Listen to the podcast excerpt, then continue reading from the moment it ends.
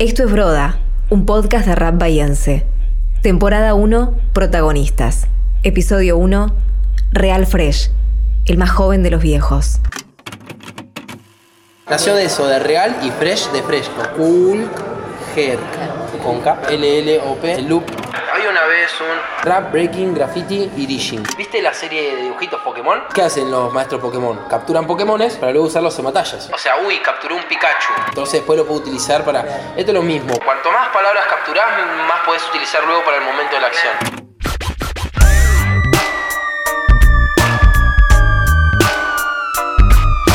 Empezamos esta temporada de rap con uno de los exponentes más reconocidos en Bahía Blanca. Viajaremos desde el Bronx al interior bonaerense, de lo más callejero a lo más pampeano, para recorrer los orígenes del movimiento hip hop, su presente y, por qué no, aventurarnos a su posible destino. Esto es Broda, un podcast de rap bahiense para oídos despiertos y ojos cerrados. Hey, broda. Podcast. Protagonista número uno, Real Fresh, el más joven de los viejos. Dentro de lo que es el rap y la cultura hip hop tenemos ciertos eufemismos y frases características de estados, como real, el real, existe mucho la disyuntiva del real y el no real. Es como decir, bueno, la persona que realmente lo lleva como un modo de vida, como una doctrina, una disciplina, y quien lo hace por estética. Nació de eso, de real y fresh de fresco, que también de fresco, también es una frase característica del estilo. Como decir, una persona, un hip hopero siempre tiene que estar fresco, recién lavado. Así se presenta Adrián, tan fresco y tan real. No existe nada más iniciático ni bautismal que poner un nombre. Ponerse un nombre artístico, enmascararse en una identidad que te permita ser para los otros y para la escena del rap. Todo MC, maestro de ceremonia, necesita su alter ego, su otro yo. Construir su personalidad y rapear desde ahí. Así, Real Fresh pasó como en un loop camaleónicamente por otros tantos alias, como nómade, licántropo. Licántropo es una, es una entidad que cambia de forma con animales, pero fue más popularizada por el hecho de los hombres lobo. Y también, mira, todo tiene que ver, porque hay una, otra característica, una frase dentro del ambiente hip hop, seguramente has escuchado, ¿cómo andás, perro? Dice, con los amigos, ¿no? Dice, hola, ¿cómo andás, amigo? No, acá con los perros, perros. Tan canino, tan lobuno, licántropo. Como un perro que ladra y que muerde. Mientras hablamos me doy cuenta de que Adrián lo conozco de hace tres años Sé de su labor en distintos talleres de, rimas, en escuelas secundarias de gestión pública. Sé de su pasión por transmitir todo su conocimiento. Me cuenta de sus inicios a los seis años en un pueblo y de la influencia imborrable de su hermano mayor.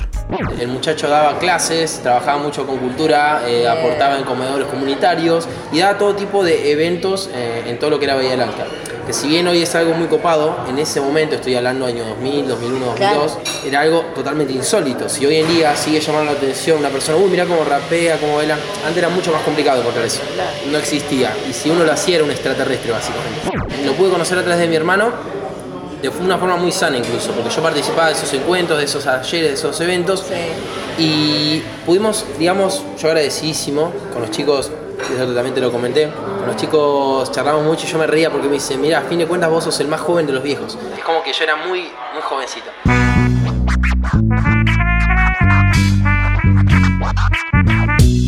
Nuestra charla cambia vertiginosamente de orientación. Sin escalas nos adentramos en los orígenes del movimiento hip hop en Estados Unidos bajo circunstancias muy distintas décadas atrás. Esto es Broda, un podcast de rap bahiense. Me pregunto qué tiene que ver este fenómeno con los pibes y pibas de Bahía, con los barrios del interior o del conurbano bonaerense. ¿Qué de toda esta cultura los toca y los interpela? ¿Qué de toda esa influencia de comunidad latina del Bronx, emblema de la comunidad afroestadounidense, los atrae y los moviliza hoy acá? ¿Qué de ese margen los trae hoy Mayormente explotó, digamos, se desarrolló más que nada en el Bronx, porque había varios de estos próceres que habitaban esa zona. Pero barrios como Nueva York, Queens, Brooklyn, se desarrolló en todos lados. Eh, había un personaje muy puntual que quiero nombrar que es DJ Cool Herc, que se le llama el padre del hip hop. Cool Herc. Cool Herc, K-O-O-L-H-E-R-C. Como escuchan, soy todo un aprendiz y bueno, voy tomando mis apuntes a medida que charlamos. Eh, cool Herc. Acá, Ah, con la Cool Herc. This is DJ Kool Herc, the father of hip hop. This is going out to my man over in Japan. Utaka. To my man, Crazy A. El muchacho este era un muchacho, un DJ, ¿no? Eh, loco bailaba, le gustaba el canto también, pero era un muchacho, un joven que tenía un tocadiscos y le gustaba mucho la música, le dedicaba mucho tiempo. Resulta que este muchacho, eh, hijo de jamaiquinos, sus padres, él nació ahí en el Bronx, eh, en Estados Unidos, de ahí es donde adoptó mucho la posición de melómano, o el estado de melómano, siempre absorbió mucha música de joven. Y también adquirió muchas técnicas de lo que era el scratching, antes de que se desarrollara, de lo que era el, el ragamuffin y el dancehall, el reggae de allá de Jamaica. Los tocadiscos. Ahí es donde nace. Real Fresh historiza, remueve, me instruye. Me remonta a 1973, me habla de África Bambata y yo sigo en mi toma de apuntes y de a poco voy reconstruyendo mi línea de tiempo mental.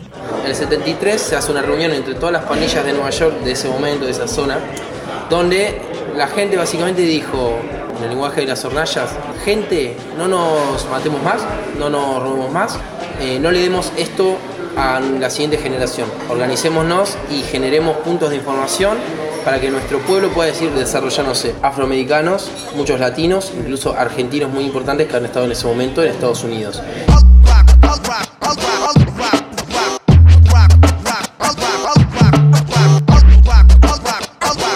Seguimos conversando sobre los orígenes del hip hop.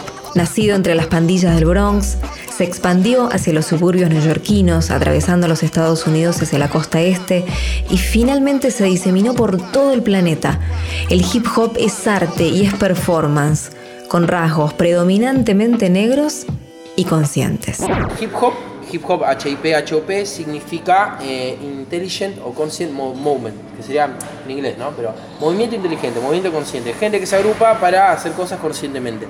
En mi cuaderno de notas abrevio gente que se agrupa para hacer cosas conscientemente. One, two, three, come on. We got DJ Cool and Duck Get Fresh. Rock it to the beat, cause we are the best. We got Dougie Fresh and Biz Marquee. Rock it to the beat. And the Let me see those hands again. Yeah. Hang on now. Hey, everybody jump, jump, jump, jump, jump, jump, jump. El hip hop es integral. Es multidimensional, es participativo, es conversacional, resalta el estilo individual de cada participante y al mismo tiempo cumple siempre nítidas funciones sociales pero desde lo colectivo. Es un movimiento muy amplio y si bien hay todo un debate en torno a esto, para Real Fresh podríamos condensarlo en tan solo cuatro elementos. El rap, que es rhythm and poetry, ritmo poesía, la parte vocal, la lírica, el canto, la poesía. Está el breaking, que nace de breaking the rules, de romper las reglas, del movimiento quebrado, de que es la danza. Uno ve gente volando por el aire, haciendo pasos locos, es una danza muy compleja. El breaking, que toma también mucho de artes marciales y demás. Algo muy atlético. El graffiti, que es el arte plástico, los grafitis, los murales, lata aerosol, pintura, brocha, lo que sea, mensajes en las paredes. Y tenemos el turtamlismo, que nació como turtamlismo por el scratch, la mezcla y el scratch entre las tornas. ¿Cómo le llamas? Tur, turtamlismo. Tur, tam, tam. Viene de tur, turntable, pero viene de turntable, que sería de turnar, algo así como turnar en la, me- la mesa de mezclas. Esto es Broda, un podcast de rap bahiense. Y de los barrios de allá, la charla se desvía o se viene hacia acá, hacia la gauchesca, y esa relación siempre tan cercana, tan aplaudida por algunos, tan discutida por otros, de payadores y raperos. Real no duda en hacer referencia a nuestra obra cumbre de la literatura argentina. Aquí me pongo a cantar al compás de la vihuela, que el hombre que lo desvela una pena extraordinaria como el ave solitaria con el cantar se consuela. El Martín Fierro mantiene no solamente con una historia muy interesante que era la realidad de los gauchos y lo que pasaba en ese momento, inmortalizaron toda una escena que es importantísimo para nosotros, porque no había un celular para filmar, un texto de denuncia que contaba cómo era la situación y caso, cuentan el, el caso particular de este personaje, Martín Fierro, demás.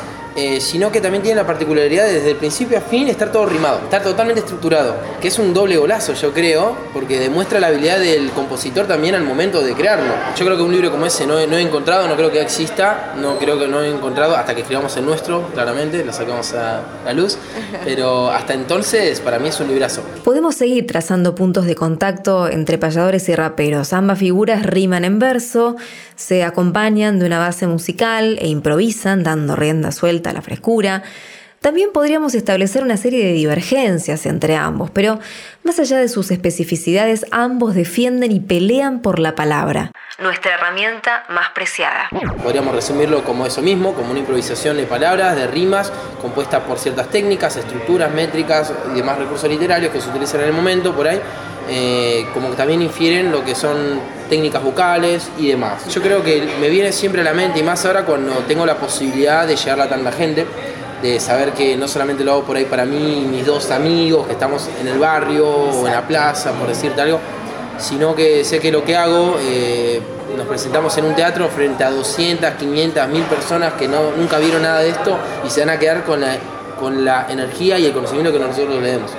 Entonces nos damos cuenta cómo la palabra tiene un poder sublime, superior a cualquier otro medio de comunicación. Más allá de sus diferencias, Payadores y raperos hacen uso del valor estético de las palabras, las trabajan, las buscan, las sueltan, con la conciencia de saber que sus versos, aunque efímeros, quedarán por siempre en los que vienen y en los que siguen. Entonces, ¿nosotros qué vamos a darle a nuestra generación? Le vamos a dar, sí, salí al- a la fiesta, divertite, olvídate de lo que pasa en la noche, o le vamos a dar, Argentina tiene una cultura increíble, tiene unos recursos maravillosos, económicos, naturales, sociales, históricos. Nosotros somos una nación, aunque no se nos diga, yo creo que estamos puestos en el lugar indicado para liderar y llegar al mundo. Entonces yo siento que tenemos que hacer nosotros nuestra parte, ¿no? Me quedo pensando en esto, en el rap como dispositivo para hacer perdurar la memoria y perpetuarnos. Entre jóvenes y viejos pienso en el presente, en la expansión del género, en los cientos de canales de YouTube que ofrecen contenido de rap, o en los podcasts en los que se discute sobre tal o cual batalla, en lo que pasa en las plazas, en los parques, en las calles, sobre las paredes, y en los colectivos que hoy se musicalizan con rap. Esto es Broda, un podcast de rap bahiense para oídos despiertos y ojos cerrados.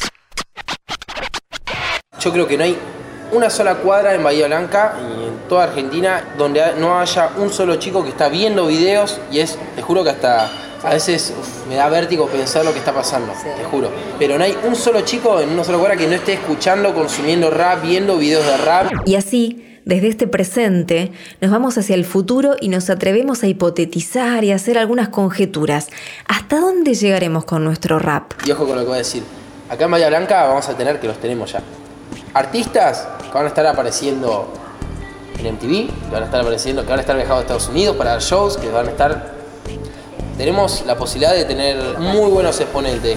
Sin dudas, Bahía Blanca es semillero de artistas, así que si estás pensando en inclinarte al movimiento hip hop y al rap, pero no sabes cómo ni por dónde empezar, toma nota. Un buen rapero con todas las letras y palabras tiene que tener conciencia social, sobre todo entender la historia de lo que estamos haciendo, eh, de dónde viene, porque si no sabemos de dónde viene, eh, no vamos a saber a dónde vamos, de dónde nace todo esto que estamos representando, dónde está la bandera, entre comillas, ¿no? Más allá de banderas, dónde está, qué es lo que estamos defendiendo supuestamente. Conciencia social. Eh, tener objetivos claros, sobre todo, tener ideas claras, tener intenciones, sea del tipo que sean, tiene que tener intenciones, paciencia y sobre todo eh, vivencia, podría decirse, experiencia. Entonces, resumo, mientras Adrián se va, conciencia social, entender la historia, objetivos e ideas claras, intenciones, paciencia y experiencia.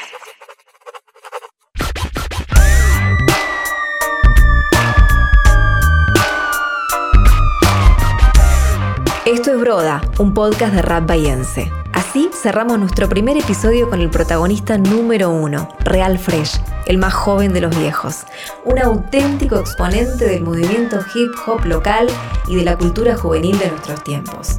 Soy Agustina Arias y estoy a cargo de la idea, la investigación, los guiones y toda la preproducción de Broda. Este episodio se grabó en Grama Studios y fueron ellos quienes se ocuparon de la excelente postproducción. Por último, la música original fue compuesta especialmente para este podcast por el maestro Nelson Gesualdi. Si te gustó, seguí disfrutando de más protagonistas en los siguientes episodios de Broda. Podés encontrarnos en tus plataformas de podcast favoritas y en nuestras redes. Hey, broda. Hey, broda. Podcast.